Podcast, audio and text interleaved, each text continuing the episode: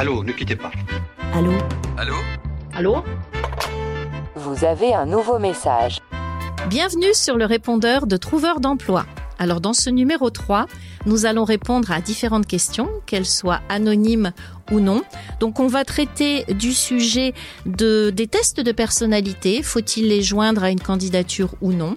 On va traiter également de tout ce qui concerne les bilans de compétences et du choix ou non de choisir un MBA pour euh, essayer de booster sa recherche d'emploi. Puis on va aborder également le thème du titre sur un CV, notamment quand on fait une candidature spontanée et qu'on ne répond pas à un poste en particulier.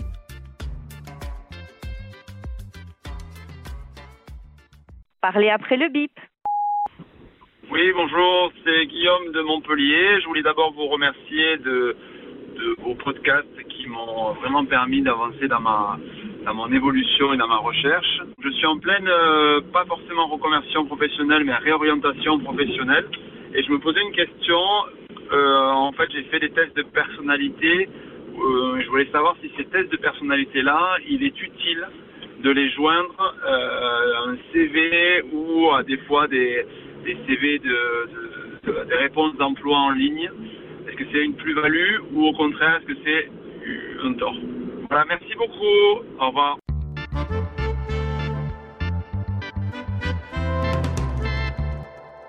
Guillaume, déjà merci d'avoir laissé ce message. Alors par rapport à votre question, qui euh, concerne les tests de personnalité, faut-il ou non les joindre? J'aurais tendance à vous dire de ne pas les joindre parce que les entreprises quand elles décident d'utiliser des tests de personnalité, le font avec leurs propres tests. Donc là, donner un test de personnalité comme ça, sans la traduction, je pense que ça n'a pas beaucoup d'intérêt. Par contre, je vais profiter de votre question pour parler justement des tests de personnalité parce que c'est une question qui est beaucoup revenue aussi ces derniers temps on me dit euh, est-ce qu'on peut se préparer à des tests de personnalité? Alors c'est compliqué parce qu'ils sont très bien faits et on ne peut pas beaucoup tricher. Néanmoins, plus on en passe, plus on voit où les tests veulent nous faire aller. Donc, euh, je vous donne un exemple. Il y a, par exemple, toutes les trois, quatre ou cinq questions, des questions qui reviennent sur le travail en groupe, la collectivité, etc. Et si vous êtes quelqu'un d'un peu solitaire, faites attention à ces questions-là, notamment si, dans le poste qui va vous intéresser, on va vous demander de travailler avec les autres. Je dirais que on ne peut pas modifier un test de personnalité, mais on peut peut-être l'orienter. Et j'avais aussi un deuxième message à passer concernant ces tests de personnalité. Vous êtes en droit de demander à l'entreprise et au recruteur qui vous fait passer ces tests de vous donner les résultats, que ce soit de façon immédiate ou que ce soit euh, ensuite par écrit. Euh, sachez que les chercheurs d'emploi ne pensent pas à le faire et c'est vraiment dommage. Et il n'y a pas que ça. Vous devez même être averti en amont avant de passer l'entretien que vous aurez des tests à passer. Donc voilà, ça c'était pour mon message. Et pour reboucler et finir par rapport à votre message, Guillaume de Montpellier, euh, je dirais que euh, faites attention quand euh, vous répondez à une offre d'emploi. Plus vous allez faire court, plus votre CV va être adapté, plus votre réponse va être adaptée, plus vous avez de chances de toucher le cœur du recruteur et d'intéresser justement ce recruteur. Et donc le fait de mettre des tests, de mettre un élément en plus, selon moi, peut jouer en votre défaveur. Alors j'espère que depuis euh, le moment où vous nous avez laissé ce message, vous avez trouvé le job de vos rêves dans l'entreprise de vos rêves. Je vous dis à très bientôt, peut-être sur LinkedIn.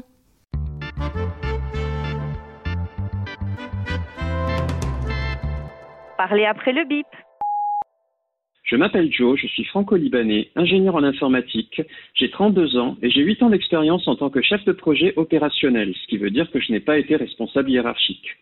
Étant trilingue, j'ai toutefois pour spécialité d'intervenir essentiellement sur des projets à contexte international avec des clients étrangers.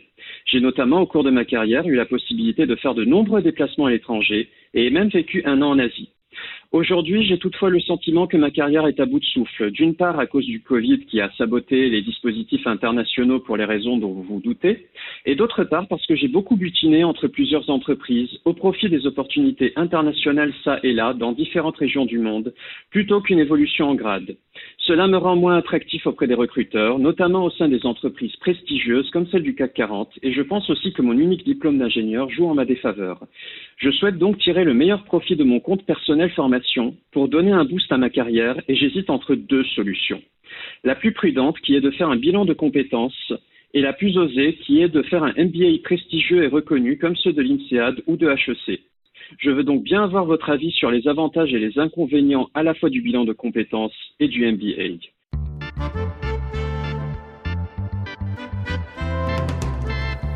Alors bonjour Joe, merci pour euh, ce super message. Alors moi j'ai été très impressionnée par votre message parce que je trouve qu'à lui seul c'est un pitch. Et en plus, vous avez hyper bien réalisé ce pitch, notamment en partant de la fin et en ne le faisant pas de façon chronologique. Donc bravo pour ça. On comprend bien qui vous êtes, on comprend bien votre problématique. Néanmoins, ma première impression, c'est que vous n'avez ni besoin d'un bilan de compétences, ni besoin de faire un MBA prestigieux. Moi, je vous conseillerais plutôt de, d'essayer d'intervenir, par exemple, sur LinkedIn, de faire pourquoi pas une vidéo. Vous vous exprimez hyper bien. J'imagine que vous vous exprimez aussi bien en anglais. Ça vaudrait vraiment la peine de pitcher tout ça dans les deux langues et de vous rendre visible sur LinkedIn. Pourquoi je me permets de citer LinkedIn? C'est parce que vous avez l'air d'être attiré par les entreprises du 440. Je vous invite à taper le nom de ces entreprises dans la barre de recherche de LinkedIn, à suivre les dirigeants. Je vous invite également à suivre les personnes qui ont un peu les mêmes types de postes que vous, à voir leurs publications, à intervenir en commentaire et à vous faire remarquer comme ça. Alors maintenant, je vais quand même répondre à vos deux questions concernant le bilan de compétences et le MBA. Alors, le bilan de compétences, je peux bien vous en parler parce que quand je travaillais dans l'insertion, j'étais, euh, je faisais des bilans de compétences. Alors, il faut savoir que ce n'est pas miraculeux. Comment se passe un bilan de compétences? D'abord, il vient de vous et il vient de votre cœur. C'est-à-dire que vous allez devoir choisir la personne, le consultant, avec lequel vous allez passer environ huit semaines. Alors, ce ne sont pas huit semaines d'affilée, mais c'est un certain temps euh, qui peut être rapproché ou qui peut être un peu séparé. Donc, il faut que ce soit une personne dans laquelle vous allez avoir confiance. Et euh, il faut que vous testiez euh, des, des, personnes. Vous rencontrez un premier consultant, un deuxième consultant, un troisième consultant, et vous vous dites, c'est avec cette personne que je vais faire ce bilan de compétences. Néanmoins, le bilan de compétences, c'est euh, une sorte d'introspection professionnelle qui vous fait aller très loin. Vous allez remonter à votre enfance, vous allez remonter à vos études, pourquoi est-ce que vous avez fait ces choix d'études, pourquoi est-ce que vous avez fait ces choix de carrière, on va reprendre l'ensemble de vos postes, on va reprendre l'ensemble de vos missions pour voir quel est le métier qui vous conviendrait. Je ne sais pas si c'est ce que vous voulez. Moi, ce que j'entends, c'est que vous êtes ingénieur de formation, c'est que vous avez travaillé sur des projets à l'international. Donc vous avez fait du management, mais pas du management direct, puisqu'on est dans du management de projet. Et euh, j'ai l'impression que vous voulez évoluer vers un poste de management, mais vous ne parlez pas du poste dans le qui vous intéresse en fait. Donc euh, j'ai, euh, il me manque cet élément-là, mais c'est peut-être aussi pour ça que vous voulez faire un bilan de compétences parce que vous ne savez pas vers quel poste aller. Ça, votre pitch ne le dit pas. En tout cas, un bilan de compétences pour approcher les entreprises du 440, c'est pas ce qui va vous servir. Un bilan de compétences, ça va vous permettre de voir vers quel métier, vers quel secteur vous avez envie d'évoluer. Ça, c'est la première chose. Et il faut savoir que les résultats d'un bilan de compétences ne sont pas toujours positifs. Ils peuvent aussi vous permettre d'invalider un projet et c'est à ça que sert un bilan de compétences. Par rapport au MBA prestigieux, que ce soit HEC ou INSEAD, vous êtes déjà ingénieur de formation. Je pense que vous avez un très joli profil. Je pense que vous n'avez pas encore assez exploré les pistes de la recherche d'emploi, mais via le réseau et notamment via les réseaux sociaux. Et moi, personnellement, je vous conseillerais de continuer encore un petit peu, de changer peut-être de tactique avant de partir vers quelque chose qui va être un peu lourd en termes de temps et surtout très lourd euh, d'un point de vue financier. Voilà Joe, j'espère que mes réponses vous auront aidé et je reste à votre disposition en message privé sur LinkedIn. À bientôt!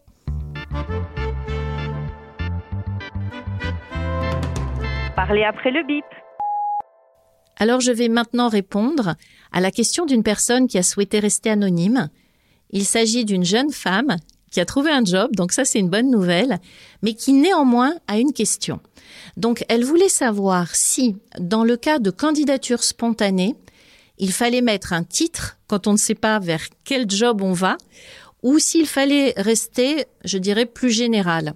Donc, ce qu'elle propose, dans son cas, c'est de mettre développement commercial à l'international, parce que je pense qu'elle doit être business développeur avec cette notion de à l'international. Et j'ai rien à rajouter parce que je trouve que c'est une très bonne idée. En fait, c'est un conseil qui va au-delà de la candidature spontanée. Quand on ne se sent pas le courage de mettre un poste que l'on n'a pas occupé, ou quand on ne sait pas exactement vers quel poste aller, il faut de toute façon quand même mettre un titre. Et à ce moment-là, il faut que le titre soit plus général et corresponde à l'activité. Donc ça pourrait être business développement, ça peut être community management, ça peut être direction de projet, management de projet, mais de toute façon, il faut un titre. Et c'est vrai que dans les candidatures spontanées, comme on ne répond pas à un besoin on arrive avec une offre de service qui va fonctionner ou pas, il vaut mieux être le plus général possible.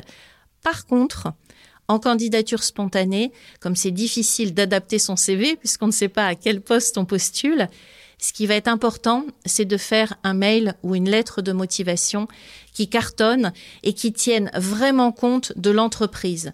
Donc certes, il n'y a pas de besoin, certes, il n'y a pas de poste spécifique. Par contre, si on a identifié une entreprise qui nous donne envie de lui envoyer une candidature spontanée, à ce moment-là, c'est à nous de nous renseigner sur cette entreprise et d'essayer de voir ce qu'on peut lui proposer par rapport à notre métier, notre parcours, nos compétences, notre expérience.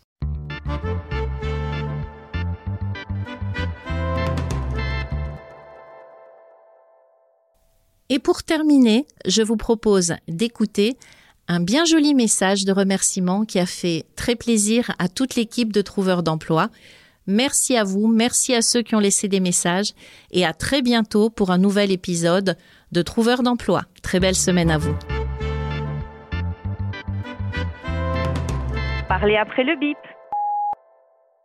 Hello Christelle, je me permets de te tutoyer parce que je pense que tous tes conseils sont de l'or. Et, euh, ça m'a fait vraiment plaisir d'être à tes côtés euh, cette année à travers tes posts LinkedIn. Euh, ça m'a permis de redonner confiance en moi. Aujourd'hui, je ne recherche plus d'emploi et c'est en grande partie grâce à toi. Si vous avez des questions, vous pouvez me les poser sur LinkedIn, mais aussi sur notre répondeur au 01 73 05 45 27.